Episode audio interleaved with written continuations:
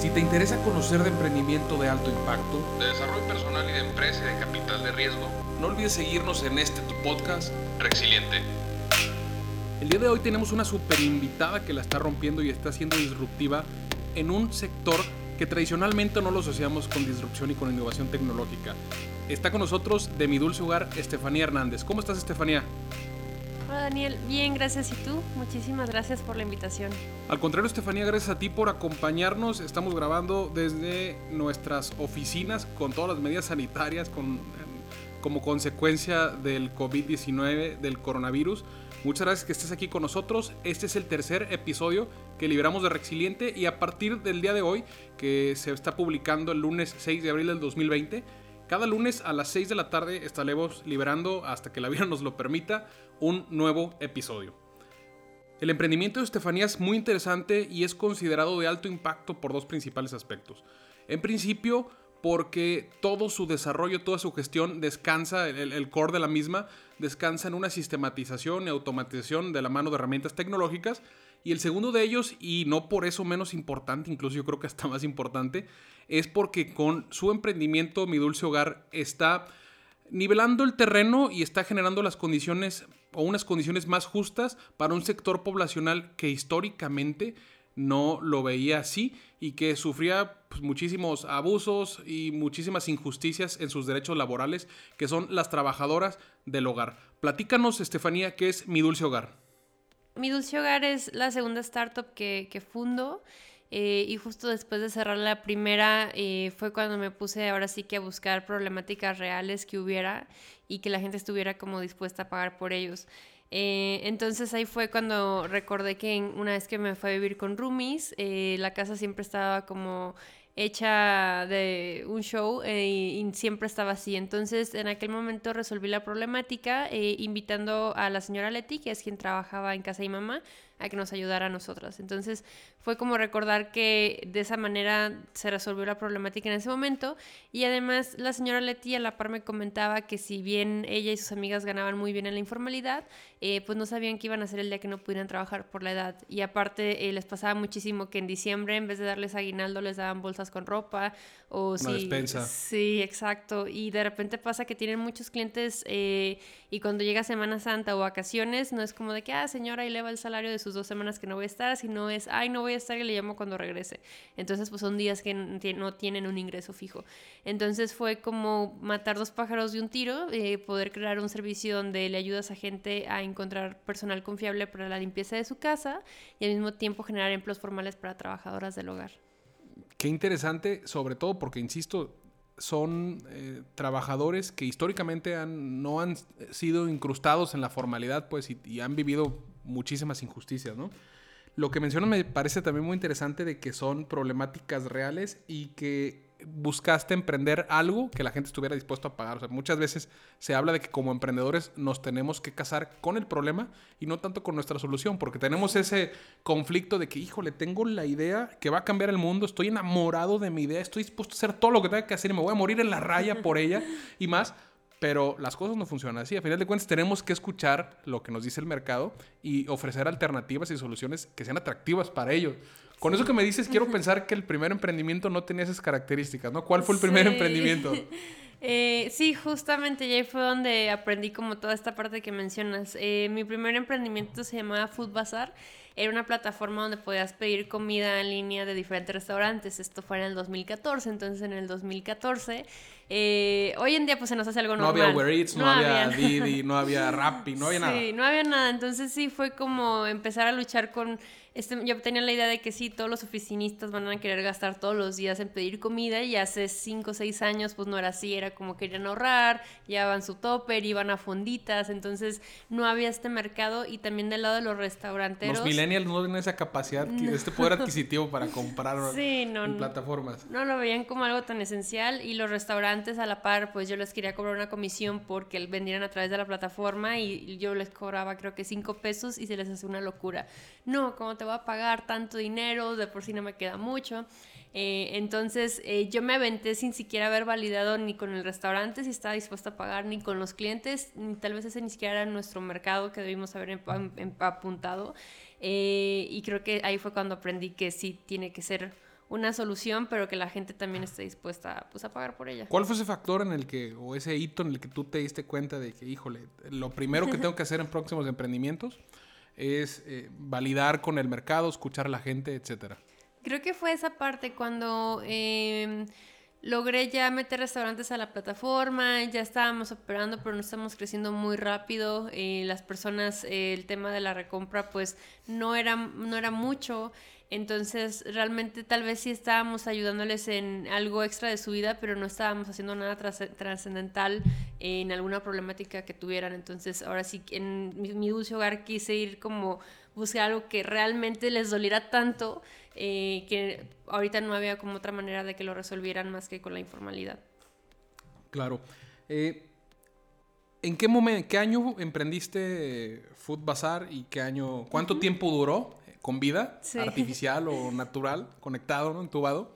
Y cuando decidiste emprender, porque evidentemente mucho se habla de la famosa curva J, ¿no? Que hay un valle de la muerte en donde empieza a perder dinero, empieza a perder dinero, empieza a crecer, pero sigues todavía sin alcanzar ese punto de equilibrio. A mí me gusta un concepto que es el de la curva J emocional. Pues a final de cuentas te dio haber dado un bajón en el que tú dijiste, híjole, y si mejor me dedico otra cosa, ya no voy a emprender, no me están funcionando las cosas. Que es algo por lo que pasan muchos emprendedores antes de pegarle al, o batear ese home run, ¿no? ¿En qué momento fue ese proceso para ti? ¿Cuándo decidiste cerrar cortina? ¿Cuándo decidiste iniciar un emprendimiento? Eh, pues todo se fue dando. Yo eh, cuando empecé Food Bazaar fue en el 2014. Yo estaba estudiando negocios internacionales aquí en el TEC. Eh, y se abrió un programa de aceleración de empresas y ahí fue cuando decidí cómo empezar con Food Bazaar. Eh, yo creo que duró aproximadamente 6, 7 meses y justo eh, hubo como una crisis económica en mi familia donde literal eh, mi papá era joyero y pues todas las tiendas de compra de, de, oro y de metales y todo este tema pues ya no era negocio, entonces tuvimos que cerrar todos los negocios, tuve que salirme del TEC, buscar chamba y ver qué iba a hacer de mi vida. y, Un balde de pues, agua fría. Sí, y justo pues también tuve que cerrar Food Bazaar porque no era algo que estaba creciendo muy rápido y ya no teníamos capital para poderlo. ¿Y tú tenías personas trabajando en Food Bazaar? ¿Tenías Solo una. Ok, pero a final de cuentas era un gasto fijo. Sí, exacto, y, y no era algo que, que viéramos que que habíamos atinado. Creo que, que hubiéramos seguido tal vez intentándolo, pero hoy en día digo que bueno que no lo hicimos, porque con toda la competencia que hay hoy en día eh, hubiera sido muy difícil. Eh, pero bueno, eh, justo eh, cerré Food Bazaar y aproximadamente como 10 días después un amigo de mi papá dijo de que, ¿sabes qué? Igual te puedo dar un préstamo de 15 mil pesos porque vi que le echaste muchas ganas en tu primer emprendimiento y así puedes abrir el segundo. Entonces tomé ese, ese crédito. ¿Tú ya tenías idea de ese segundo emprendimiento? No, no tenía ni idea. fue como, me ofreció el dinero y fue como, ok, ¿y ahora qué voy a hacer? Y ahí fue cuando me puse a buscar como estas problemáticas quise intentar con, con, la de mi dulce hogar y básicamente al mes de que había cerrado el eh, Food Bazaar fue que abrimos mi dulce hogar. Rápido.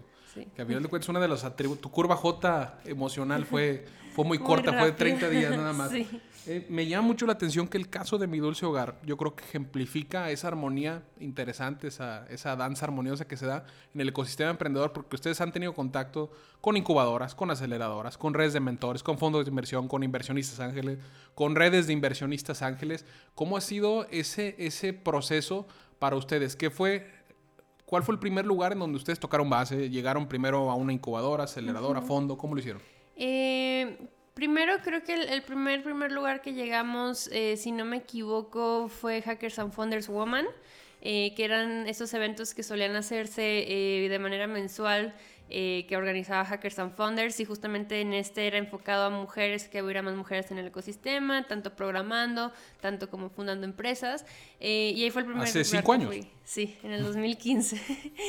y me llamó mucho la atención porque yo jamás, siempre que iba a una junta o algo así, pues era la única mujer en la sala y de repente ir a un lugar donde todas eran mujeres y todas tenían algo de emprendimiento, se me hizo muy padre. Eh, posteriormente fui a Coparmex, estuve en el primer emprendedor. Y también ese mismo año estuvimos en Reto Zapopan. Entonces creo que fue ahí como empezar a buscar estas comunidades, ir a pláticas, conocer más emprendedores, mentores. Ahí fue cuando empezó como toda esta parte. En el, en el tema también del acceso al capital, ustedes han tenido pues una participación muy activa prácticamente desde un inicio. Dices que naciste.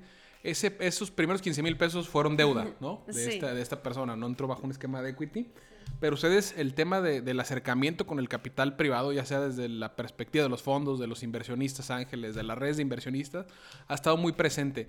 ¿Cómo lo han vivido ustedes? ¿Qué aportes les han dado? ¿Qué valor agregado han generado en su organización acercarse?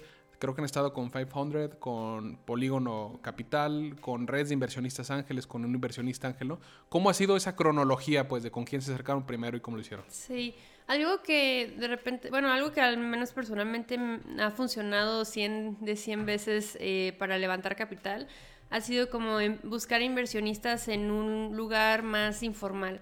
Eh, las, las dos rondas que hemos bajado, la manera en la que conocí a los que se convirtieron en inversionistas de mi Dulce Hogar, literal, fue en eventos de emprendedores. Eh, la primera persona... ¿Demo days o...? Eh, más que nada como eventos. Eh, por ejemplo, la primer, el, el primer ángel inversionista que entró a mi dulce hogar fue dado que fui a, a una reunión donde fueron varios inversionistas de Guadalajara, eh, mentores, empresarios. Y ahí conocí a, a un chico de, que ahorita también forma parte de Angel Ventures eh, y le platiqué de mi dulce hogar y todo y él me dijo, ah, yo tengo un amigo que seguramente va a querer invertir en mi dulce hogar y es quien se convirtió en nuestro primer inversionista. Eh, des- Y fue una inversión eh, vía equity. O sea, formó parte, le, le dieron participación accionaria. sí, ¿Se puede saber cuánto, cuánto invirtió y en ese entonces a qué porcentaje accionario tuvo acceso?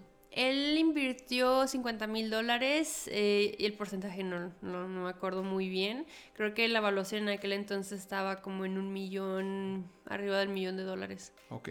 ¿Y cómo, cómo llegaron a esa evaluación? Que es uno de los, de los deal breakers más relevantes. Pues la- muchos proyectos en donde ya está prácticamente las dos partes cómodas, ya se sienten cómodas. Por el tema de la evaluación se Sí. rompe la negociación. ¿Cómo llegaron a ello y cómo encontraron un punto medio? Yo creo que tenía que ver que ya teníamos eh, como todo un trayecto en mi dulce hogar. Nosotros bajamos inversión en el 2018. Entonces ya llevábamos tres años funcionando sin capital.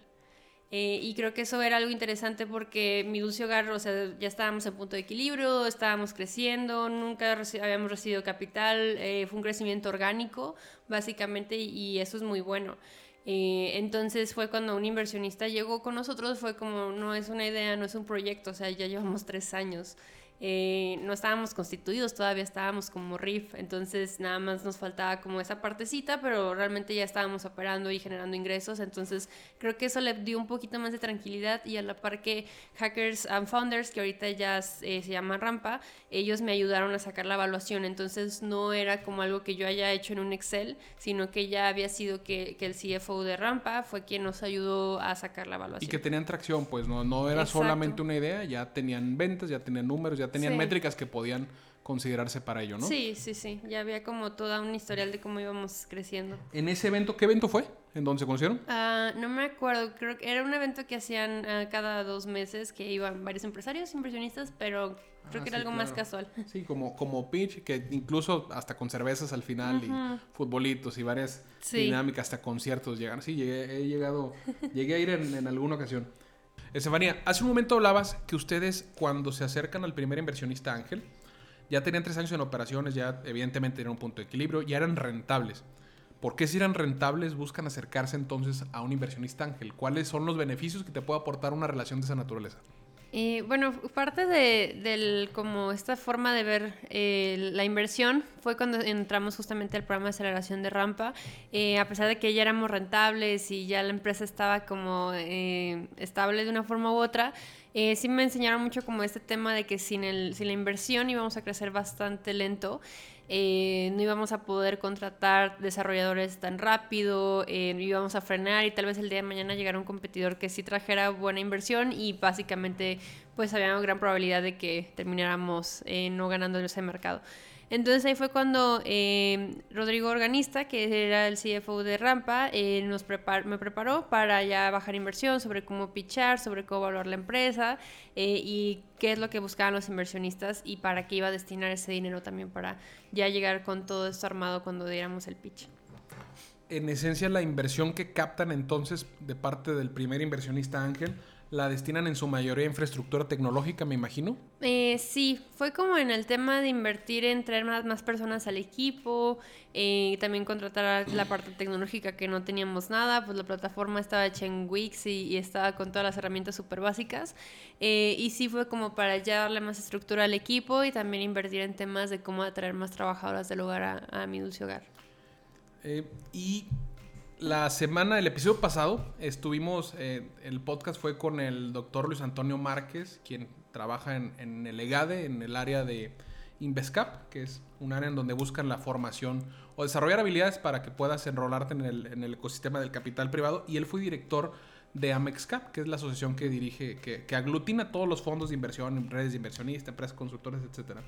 Y me llamó mucho la atención que él hablaba de que eh, la relación que se genera, y lo dicen muchos autores, entre un inversionista y el emprendedor es a nivel incluso de matrimonio. Pues te- tú te estás casando y cuando buscas un acercamiento con un inversionista, no es una relación ni a corto ni a mediano plazo, son horizontes de 7, 8, 10 o hasta más años, porque te hacen una inversión y realmente cuando la van a hacer líquida van a ser en las salidas muchos años después o cuando llegue un nuevo fondo y los, los, los saque, etcétera y que cuando hay un rompimiento entre el inversionista y el emprendedor es igual o más doloroso que un divorcio. Tan es así que él nos hablaba de que hay un libro que se llama ¿Qué predice el divorcio? Eh, no recuerdo el autor, en donde habla sobre un psicólogo que identifica las causas de divorcio y es uno de los libros más representativos o más leídos por la industria de las- del eco- el ecosistema emprendedor y startups de Estados Unidos. Pues un libro que tiene que ver con divorcio se aborda muchísimo en el tema de las startups. Te quiero preguntar con todo este contexto, ¿cómo saber quién es tu inversionista ideal? ¿Qué te tienes que fijar para saber quién te puede aportar valor? ¿Con quién puedes encontrar esas coincidencias y vas, te va a aportar más de lo que te va a quitar? Sí, algo que aprendí eh, cuando salí por primera vez a pichar, eh, porque sí le llegué a pichar como eh, cuatro inversionistas y pues todos la respuesta fue no. Y en ese momento fue como... Fue no, y, ¿qué te decían? Nada más no. Eh, o que no era lo que estaban buscando, o que no les latía mucho como la idea de contratar a las trabajadoras del hogar. Eso creo que fue una respuesta muy común de, es, o sea, es una locura, ¿cómo les vas a dar seguro social y por qué las vas a contratar, no? Eh, y lo, lo bueno es que nos mantuvimos como muy firmes a esa idea, no, nunca pensamos en cambiar ese esquema solamente porque nos metían inversión, pero sí era muy frustrante porque es como, y tal vez esto no sea la mejor opción, o puede y nadie nos meta capital, pero ya después me fui topando con inversionistas que eran todo lo contrario, que traían mucho esta parte social y que básicamente nos invirtieron, todos los inversionistas que tenemos hoy en día metieron capital porque les encanta la parte social. Es como me encanta que estén cambiando vidas, me encanta que estén cambiando esto, que están generando trabajos. Entonces creo que no picharle inversionistas y que te digan, o sea, que picharles y que te digan que no, eh, más bien tienes que pensar como, ok, tal vez él no era para nosotros, tal vez dentro de su portafolio no es lo que está buscando eh, y mejor voy a enfocarme en alguien que sí traiga como este historial de, de haberle invertido en startups de impacto social o del- de la rama en la que estés. ¿En México es fácil o difícil conseguir inversión? Yo creo que es difícil. Eh, hay, hoy, hoy en día pues ya hay inversionistas más sofisticados que ya traen más experiencia, que ya vivieron esta parte de invertirle startups y a algunas les fue bien y otras les fue mal. Eh, pero hace un par de años sí era muy complicado porque nos llegamos a topar incluso con inversionistas que la tomaban de referencia como Shark Tank, ¿no? O sea, como... Híjole, ¿cuánto daño le ha hecho, no? Sí, muchísimo, este- porque es como te voy a dar 300 mil pesos por el 80% de tu empresa, o sea, una locura. Eh, y sí, fue, fue como desgastante eh, pichar con esos inversionistas eh, que en vez de ver como si estuviéramos haciendo una unión entre que él iba a aportar dinero y yo años... someter. Exacto. Es como ¿Te convénceme. quieren comer como, como un tiburón? Se Sí. come a los otros peces, ¿no? Sí, es como convénceme del por qué te voy a invertir en vez de vamos trabajando juntos y vamos a hacer que esto funcione.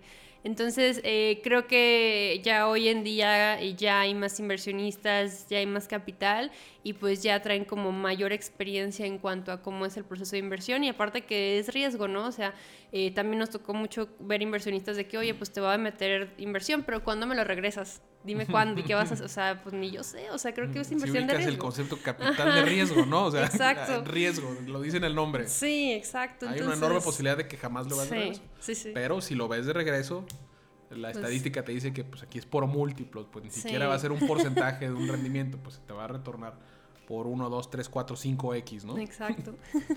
Oye, Estefanía, y cuando tú decides ya quién va a ser tu inversionista, ¿cómo, cómo evitas esas relaciones tóxicas con tus inversionistas? De ¿Cómo es la relación que tienes que llevar? ¿A qué estás dispuesto a aceptar? Que no, cómo, cómo te vas a vincular con ellos, los flujos de información, Sí. las administraciones, o sea, que también ellos van a cuidar eso de no darte todo el dinero en un, en un solo, en una sola exhibición, pues, ¿cómo llevas una relación sana con tu inversionista? Sí, eh, creo que lo principal es sí eh, los reportes mensuales es lo más importante. eh, porque ellos sienten mucha incer- incertidumbre cuando meten in- dinero en una startup y la startup ya no vuelves a saber de ella hasta que de repente te avisa que ya va mal. Entonces, eh, creo que ser muy honestos eh, y con el reporte cada mes decirles, ok, nos fue bien en esto, probamos en aquello otro y no funcionó, pero tenemos un plan B para el próximo mes. Eh, creo que ser muy transparentes porque ellos incluso lo que más van a querer es ayudarte, ¿no?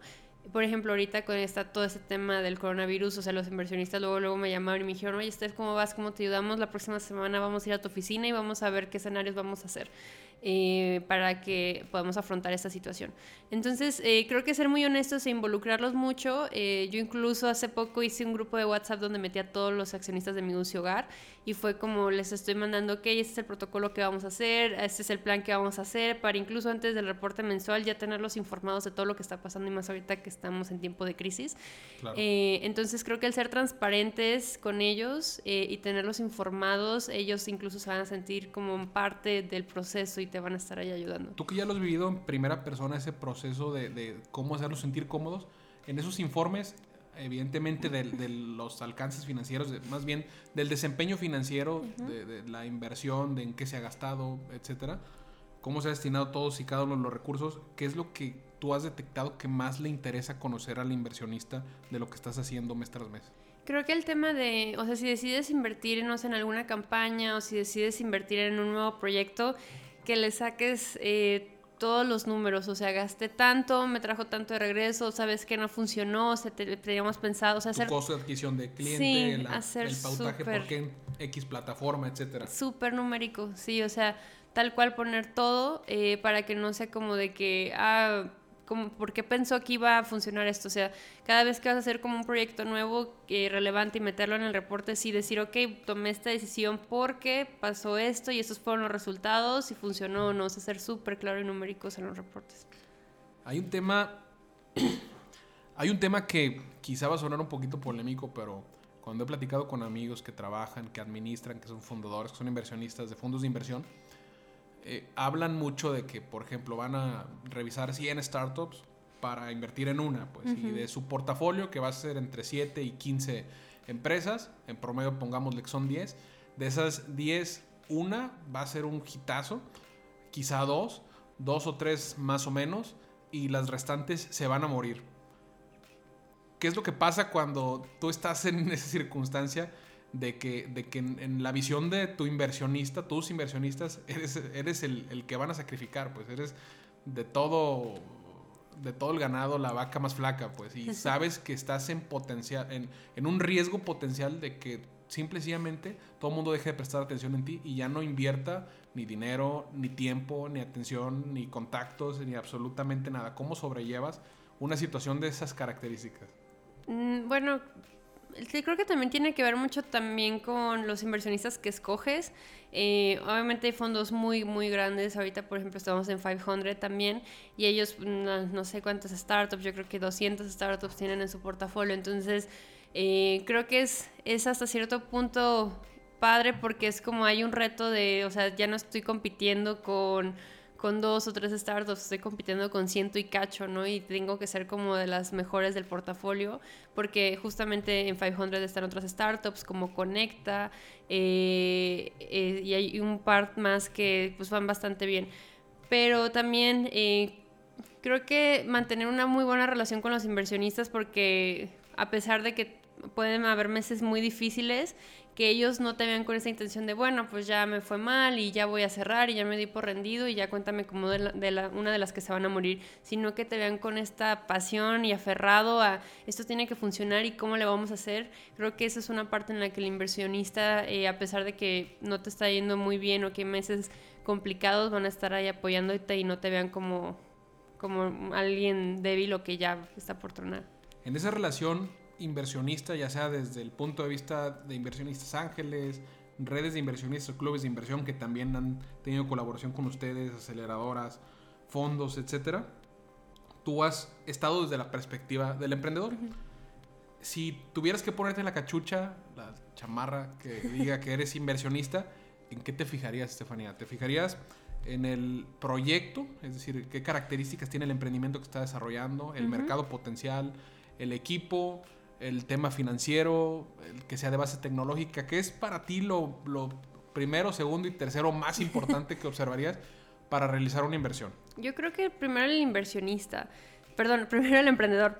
Eh, creo que primero sería el emprendedor por esta parte que tiene que ser una persona eh, muy resiliente. ¿Resiliente? Resiliente. O eh, como el programa. Resiliente. Sí, porque justamente, o sea, puede que yo le invirtiera a un chico o una chica que trae una idea eh, obviamente el, proyecto tiene que ser bueno, o sea, si es algo que es, no le ves nada de futuro, pues para qué. Eh, pero creo que si el, emprendedor es bastante bueno, eh, va a ver si eso no funciona, luego, luego va a empezar a ver de qué manera va a pivotear. y va a transformar el proyecto para que sea algo que vaya creciendo, porque si es una persona aferrada, apasionada, creo que él solito va a seguir adelante y no va a dejar que eso se muera, ¿no? Y la relación que tiene con sus co-founders eh, de repente si ves desde que te están pichando, que se están peleando, que no están de acuerdo, pues sabes que eso va a tronar, ¿no? Entonces, eh, creo que en sí fijarme en el emprendedor eh, y que la idea que traiga al menos sea algo que sea interesante en cuanto a la problemática que está resolviendo, creo que eso sería lo más importante. porque la idea puede ir evolucionando y mientras siempre y cuando el, inversión, el emprendedor sea como muy apasionado por estar innovando regresémonos ahora con tu perfil de emprendedora. Si tú tuvieras que dar un consejo a alguien que esté fundando, que esté arrancando en unas etapas iniciales de, su emprendimiento, de startup, eh, ¿qué recomendaciones le darías para que se acerque con inversionistas, ya sean esos institucionales, fondos, inversionistas ángeles o con sus mismos, la triple F, ¿no? Friends, Family and Fans, no eh, ¿qué, qué le sugerirías que tendría que hacer para tener un acercamiento que sea exitoso? Pues yo creo que principalmente ya tienes que traer algo de tracción. Eh, a pesar de que hoy hay más fondos y hay más capital, pues están más peleados y ahorita hay más casos de éxito a los cuales esa inversión la están destinando. Entonces creo que, o al menos en, donde en el círculo que nosotros nos movemos, ya invertir la idea es que no tengan ni una sola venta y que no van a funcionar a menos de que les metas capital. Creo que eso ya dejó de ser algo muy atractivo porque es como ya hay otras mil empresas que demostraron que sin capital lo pudieron hacer, tú también lo puedes hacer, ¿no? Entonces, eh, creo que validar la idea de una forma u otra, conseguir usuarios, conseguir ventas. Eh, ahorita ya tenemos demasiadas herramientas desde Zapier, Wix, WhatsApp, lo que sea, para empezar generando tracción. Y creo que ya con eso puedes llegar eh, con los inversionistas. Y creo que eso va a ser como un muy buen inicio de la conversación en que sabes que no has recibido capital y sin embargo ya logré esto. creo que eso es como algo muy importante para asegurarte que tengas una segunda conversación con ellos estamos ante una situación complicada para todos. En principio, porque dentro de la escala de prioridades de las personas vemos amenazado los tres, cuatro eh, aspectos más relevantes. El primero es la vida, eh, la salud, incluso la libertad, pues porque hay personas que se sienten amenazadas de que, híjole, no puedo hacer, no puedo moverme, no puedo desplazarme, tengo que estar encerrado, estoy en una situación que me siento incómodo. El tema del COVID-19, del coronavirus, tiene al mundo en jaque y en muchos lugares, en muchas sociedades, en jaque mate porque se están complicando las cosas. En ese contexto, ¿ustedes cómo han reaccionado? Hay un libro bien interesante de Eric Rice que habla el, el, método Lean Startup, en donde habla de que en esencia, muchas cosas, de que llega un momento en el que tú tienes que terminar como emprendedor si tienes que reforzar tu estrategia o tienes que hacer, tienes que pivotearla, pues tienes que moverte para encontrar o, o redefinir tu modelo de negocio. ¿Ustedes qué han hecho en una circunstancia como la que enfrentamos todos? Eh, bueno, creo que lo primero que, que, hicimos fue como sacar varios panoramas. Eh, por ejemplo, si ahorita estábamos viendo el 100% de servicios, si mañana nos vamos a 50, si mañana nos vamos a 25, si pasado nos vamos a cero, eh, ya tener como varios planes financieros en cuanto a qué medidas tomar tanto con el equipo como con la empresa, como con nuestros gastos, ¿no? Eh, y ya la parte de, del tema de los servicios fue pensar como, ok, si un día despertamos y ya no podemos dar servicios, ¿qué vamos a hacer? Eh, primero metimos como una línea de productos a la venta de productos desinfectantes que nos ha ido bien, nos ayudó como para pagar varios proveedores que teníamos eh, y luego fue como empezar a separar la empresa como por secciones, ¿no? Teníamos eh, trabajadoras del hogar, teníamos RH, teníamos Customer Service y teníamos Developers es, yo lo vi como vamos a pensar en cuatro ideas de negocio diferentes, ¿no? Podemos hacer desde un call, o sea, un ejemplo al aire, ¿no? Podemos hacer un call center que le ayude a la gente a cambiar de fechas tus planes que había hecho para el 2020. Podemos usar los, los developers para que hagan cierto proyecto. porque RH no hace este nuevo proyecto que teníamos atrasado de vamos a ayudar a que la gente dé de alta a su trabajadora del hogar? Porque ellos ya saben cómo hacer todos esos trámites. Eh, las trabajadoras del hogar en casa pueden hacer algún tipo de trabajo para seguir generando ingresos ahorita que necesitamos como más producción de desde cubrebocas, desde miles de otros productos que ellos están necesitando. Eh, entonces fue como empezar a pensar, eh, esos planes los tenemos como para la etapa 3 de, de esta pandemia, de cuando ya eh, tengamos que parar al 100% todo, pero sí fue como otra vez empezar a sacar ideas, pivotearlas, ver si hay gente que está ahorita con esa problemática o no, o ver cómo el mercado cambió de de repente ya comprar todo en línea eh, y que quieren todo en su casa porque nadie puede salir. Entonces fue como ir viendo cómo está el panorama y ir cómo vamos a adaptarnos. Esta circunstancia, Estefania, en tu visión, ¿cómo va a afectar, cómo va a impactar el ecosistema emprendedor, el ecosistema del capital de riesgo de nuestro país? Ah, pues está interesante, porque incluso eh, la industria de, del turismo, los viajes, ¿no? las startups de viajes eran muy, muy atractivas y de repente un día nos despertamos y ya no es algo relevante y que casi casi va, espero y no, pero sí va, va a ir bastante lento. Eh, y algo bueno que nos va a traer para las startups eh, cuando eso se vaya normalizando va a ser que la gente de una forma u otra ya se, se va a acostumbrar a comprar en línea esa barrera de yo no quiero comprar en línea porque me da miedo, yo no quiero comprar, en, o sea, ya no hubo otra alternativa, o comprabas en línea o ya no podías ni siquiera pedir el súper, ¿no?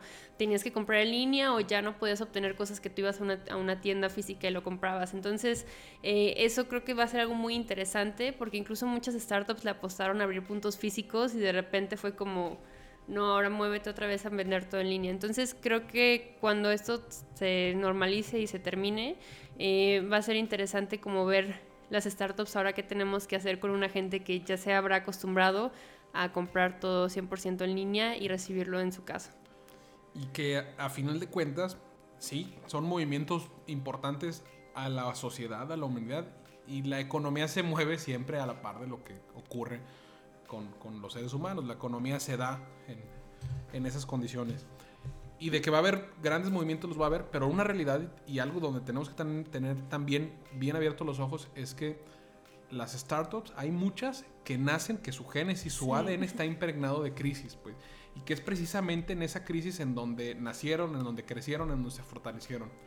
Una de ellas es Airbnb, que Airbnb nace en 2008 por dos temas de crisis, un tema de crisis personal y un tema de crisis global. El personal es que sus dos principales fundadores, Brian Chesky y Joe Gebbia, eh, estaban rentando un departamento en San Francisco con una tercera habitación y la persona que iba a rentarles, no recuerdo si no estaba todavía, les había cancelado o se iba a postergar un tiempo más y no tenían para pagar la renta. Entonces, como coincidía eso con una sobresaturación hotelera que iba a tener la ciudad de San Francisco por un congreso internacional de diseño y sabían que no iba a tener capacidad del mercado hotelero de atender a tantos visitantes, ellos decidieron crear un portal web para poder rentar esa habitación y tener unos colchones inflables y ponerlos en otras partes de su casa y con ese dinero poder completar la renta y que no los corrieran del departamento. Pues entonces nace por un tema de crisis y se fortalece dicha startup eh, en, la génesis o en los inicios de la crisis del 2008, en donde había personas que tenían la necesidad de seguir viajando, pero querían hacerlo de una manera más barata para ahorrarse un dinero, es decir, cómo llegar que no fuera un hotel, puedas llegar a la casa de alguien, y había personas que tenían activos que estaban resultando ser pasivos. Tú tienes una habitación extra en tu casa que aparentemente es un activo, pero si la tienes desocupada y no te está generando ingreso, era un pasivo. Entonces buscaron manera de monetizar eso y hubo personas que estuvieran dispuestas a abrir sus casas para que personas extrañas se quedaran, se hospedaran ahí y pudieran monetizar. Entonces se generó ese match perfecto entre alguien que quería viajar más barato y alguien que quería monetizarlo y la empresa nació en esa crisis. Si quiere escuchar a las personas que nos escuchan este podcast la historia más completa de, de Airbnb, los invitamos a que el próximo miércoles a las 6 de la tarde vamos a liberar un podcast llamado Síntesis, en donde cada semana también vamos a estar hablando sobre libros que tengan que ver con desarrollo personal, desarrollo de empresa, casos de éxito, capital privado, etc. Y en esta ocasión pues vamos a iniciar con ese libro que es la historia de Airbnb de Lake Gallagher. Eh, Estefanía, muchas gracias que nos hayas acompañado. Estamos grabando el día de hoy en, en, medio de esta contingencia sanitaria con todas las medidas. Estamos a casi metro y medio, dos metros de distancia, grabando con dos micrófonos distintos. Pero la realidad es que, pues yo creo que el ejemplo de lo que están haciendo ustedes es, es, es un ejemplo en donde se vislumbra, se percibe una actitud resiliente ante, ante esta situación. A final de cuentas, un emprendedor, un verdadero emprendedor, emprendedora, como en su caso ustedes, pues van a encontrar siempre la manera, con lo que me decías, ¿no? Todos los recursos que tienen el talento humano, pues van a buscar manera de, de sacarle provecho y de reaccionar ante esta crisis. Yo creo que eso es lo más importante, que siempre nos estemos moviendo, pues, y que siempre estemos Sí. buscando alternativas para hacer las cosas. Sí, totalmente. Y, y algo que los inversionistas eh, y nosotros coincidimos fue que tenemos que cuidar mucho mi dulce hogar ahorita que en, en- en este tema, porque cuando todo esto se normalice de una forma u otra tenemos que regresar más fuertes, ¿no? Nuestra principal problemática por el cual no habíamos crecido tanto era porque no encontraba, o sea, la oferta de gente buscando trabajo era baja. Eh, y ahorita fue una locura el número de personas que nos han contactado para buscar trabajo. Y creo que esto va a aumentar. Entonces, eh, ahorita es como buscar opciones, resolverlos, sobrevivir y, y regresar más fuertes. Entonces, creo que es algo interesante que viene. la contingencia que vivimos nos, nos, nos implica, nos obliga a estar en casa, pero cuando esto pase, que eventualmente tendrá que pasar, eh, ¿cómo los pueden contactar? ¿En dónde Sí. pueden buscarlos en redes sociales? Tanto las personas que desean adquirir su servicio, como las personas que eh, deseen trabajar con ustedes. Sí, eh, si quieren eh, usar el servicio con Mi Dulce Hogar, pueden descargar la aplicación para Android o iOS, que está como Mi Dulce Hogar. También estamos en midulcehogar.mx y Mi Dulce Hogar MX en Facebook, Instagram y Twitter. Y la gente que está en búsqueda de trabajo eh, puede postularse a nuestra vacante en integrate midulcehogar.mx. Perfecto, Estefanía. Muchísimas gracias por habernos acompañado. Gracias, Daniel. Están en su podcast Rexiliente y nos vemos el próximo lunes en la siguiente emisión con un emprendedor súper interesante. Hasta luego. Te interesa conocer de emprendimiento de alto impacto, De desarrollo personal y de empresa y de capital de riesgo. no olvides seguirnos en este tu podcast Resiliente.